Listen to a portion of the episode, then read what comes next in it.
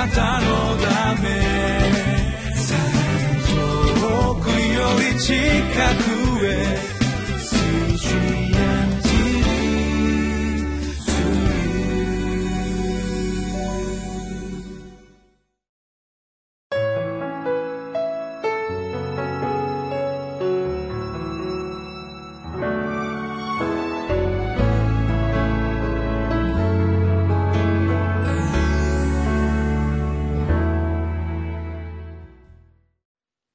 皆さんこんにちは。いかがお過ごしでしょうか。上野芝キリスト教会の三好明久です。今日もリビングライフのテキストを用いて神様の言葉である聖書から教えられてまいりましょう。本日は5月5日木曜日。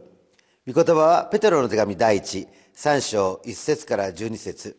タイトルは主が願われる関係によって祝福を受け継がせてくださいです。私の父はもう天国に行ってしまいましたけれども私が子供の頃によく「お前は分があるやつだお前は分があるやつだ」と言っていました。分があるというのは何か得するっていうそういう意味らしいんですけども何かお前は得するなっていつもそういうふうに言われて育ちました。ですから自分の心の中に子供ながらにああ自分は得する人間なんだなそういうセルフイメージが出来上がりましてこの神様を信じてイエス・キリストをやがて信じるようになって神様の祝福が満ち溢れていると言われた時になるほどそうだなと。えー、そういうふうに思うようになりました。そして私たちがこのイエス・キリストと出会って本当に分があるやつ神様の祝福を得るようになった時にそれを周りの人たちにもたらすものとなっている。そのことをした時にさらに素晴らしい祝福に満ちているということを知るようになりました。今日はこの御言葉を通して祝福する祝福に満ちた人生の3つの条件ご一緒に見ていきたいと思います。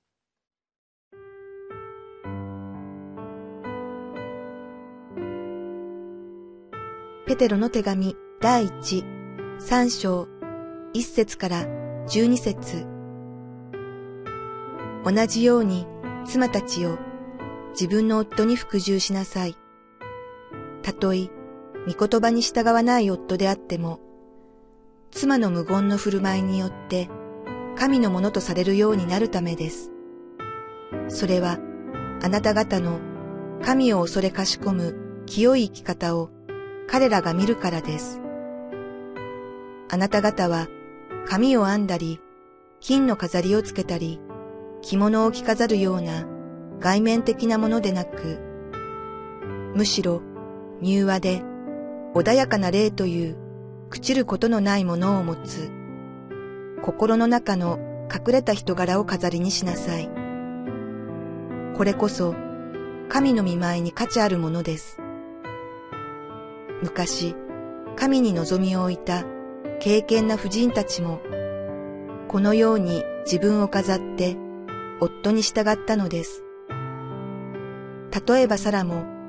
アブラハムを主と呼んで彼に従いました。あなた方も、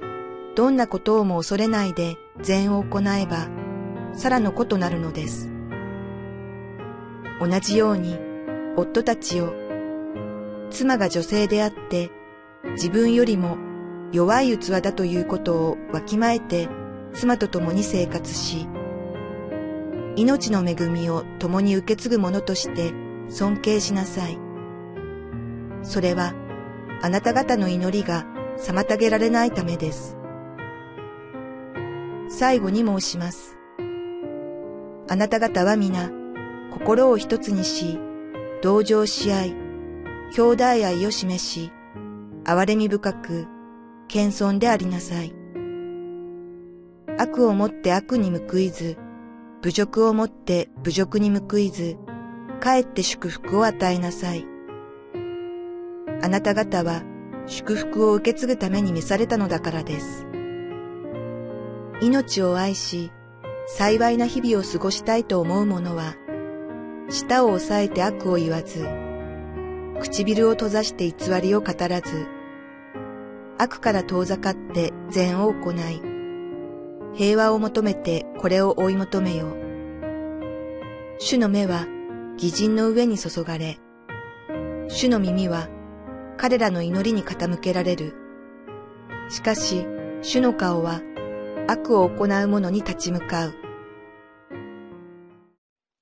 私たちはイエス・キリストを信じると祝福をもたらすもの。祝福する祝福。その恵みに満ち溢れるものとなると聖書は約束しています。ペテロはこのところで3つのことをそのために教えています。まず第1番目は私たちはまず自分の内面に心を向ける必要があるんだ。ということを教えます。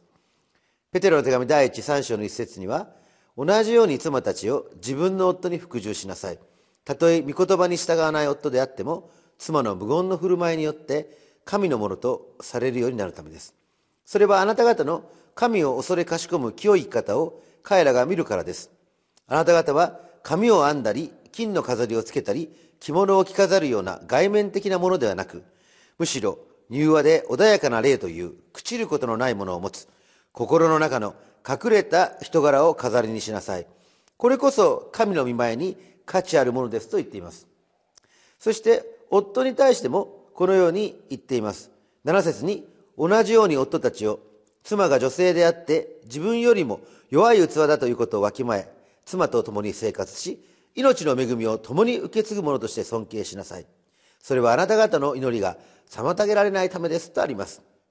つまり妻に対しては心の中のこの柔和で穏やかな霊という朽ちないものを持っている心の中の隠れた人柄それが大切だしそして夫に対しては妻を尊敬する栄誉を与えるそのようなこの意味なんですけれどもこの心の中からですねこの妻を尊敬していく。そういったことが表れています。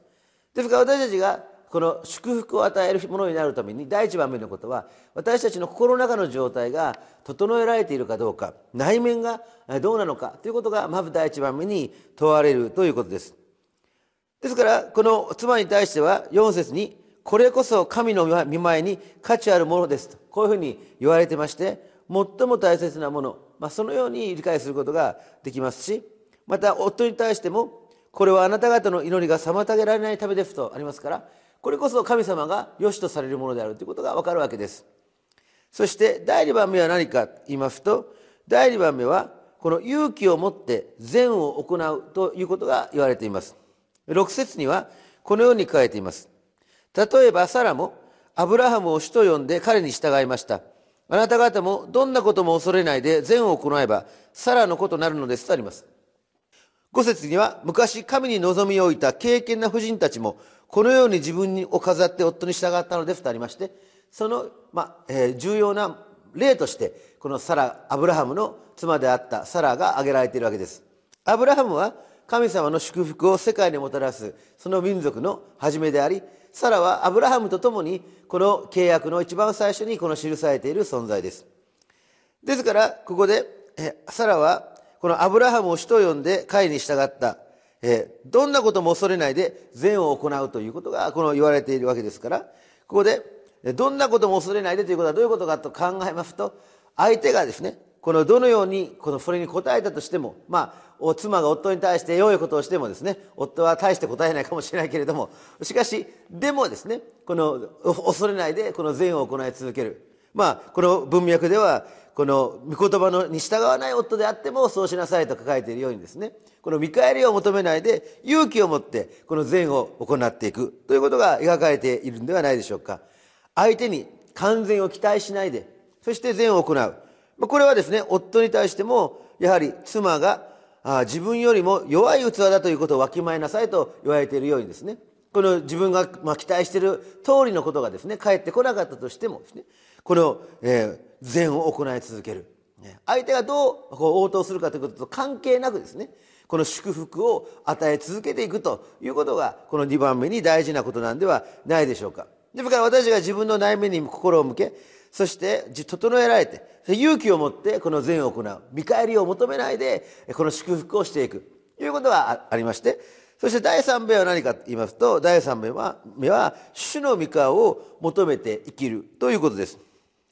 で、ここにはですね、このように書かれています。えー、8節に、最後に申します。あなた方は皆、心を一つにし、同情し合い、兄弟愛を示し、憐れみ深く、謙遜でありなさい。悪をもって悪に報いず、侮辱をもって侮辱に報いず、かえって祝福を与えなさい。あなた方は祝福を受け継ぐために召されたのだからです。つまり2番目のポイントで言われているようにですね勇気を持って善を行っていくんだということなんですけれども、ま、その結果どういうことになるかと言いますと10節に命を愛し幸いな日々を過ごしたいと思う者は舌を押さえて悪を言わず唇を閉ざして偽りを語らず悪から遠ざかって善を行い平和を求めてこれを追い求めていく。あくまでもこの善を行い続けていく。するとですね12節には主の目は義人の上に注がれ主の耳は彼らの祈りに傾けられる。しかし主の顔は悪を行う者に立ち向かう。とありましてこの夫に対してもあなた方の祈りが妨げられないためですと言われているように私たちがいつも神様としっかり交わってですねがっぷり四つってあれですけれどもそれを主の御顔を求め主も私たちにこの御顔を向けてくださってその確かな確信の中に私たちが生きることができるんだということが描かれているわけです。ですから妻に対しては神を恐れかしこむ清い生き方ですね。これは2節。それを見てたとえ御言葉に従わない夫であっても従うようになるんだって言われてますしそして夫に対しては今言ったように祈りが妨げられない。神様の主の御業が表されていくということが描かれているわけです。ですから私たちはですねここに主が願われる関係によって祝福を受け継がせてくださいというこの願い。これは私たちが祝福する祝福。もともとはアブラハムに与えられた。そしてサラがそれを分かち合った。その神様の約束がイエス・キリストを信じることによって私たちの中に約束され与えられていくということが分かるわけです。ですから私たちはここでまず自分の内面に心を向けそして自分がこの神様の前に最も大切にしているものは心の中の人柄。そして夫は威張るんではなくて妻を尊敬する。そして勇気を持って善を行い続けていくならば主の御顔をいつも死体求めて生きることのできる。素晴らしい神様の祝福の器として約束された人生を生きることができるわけです。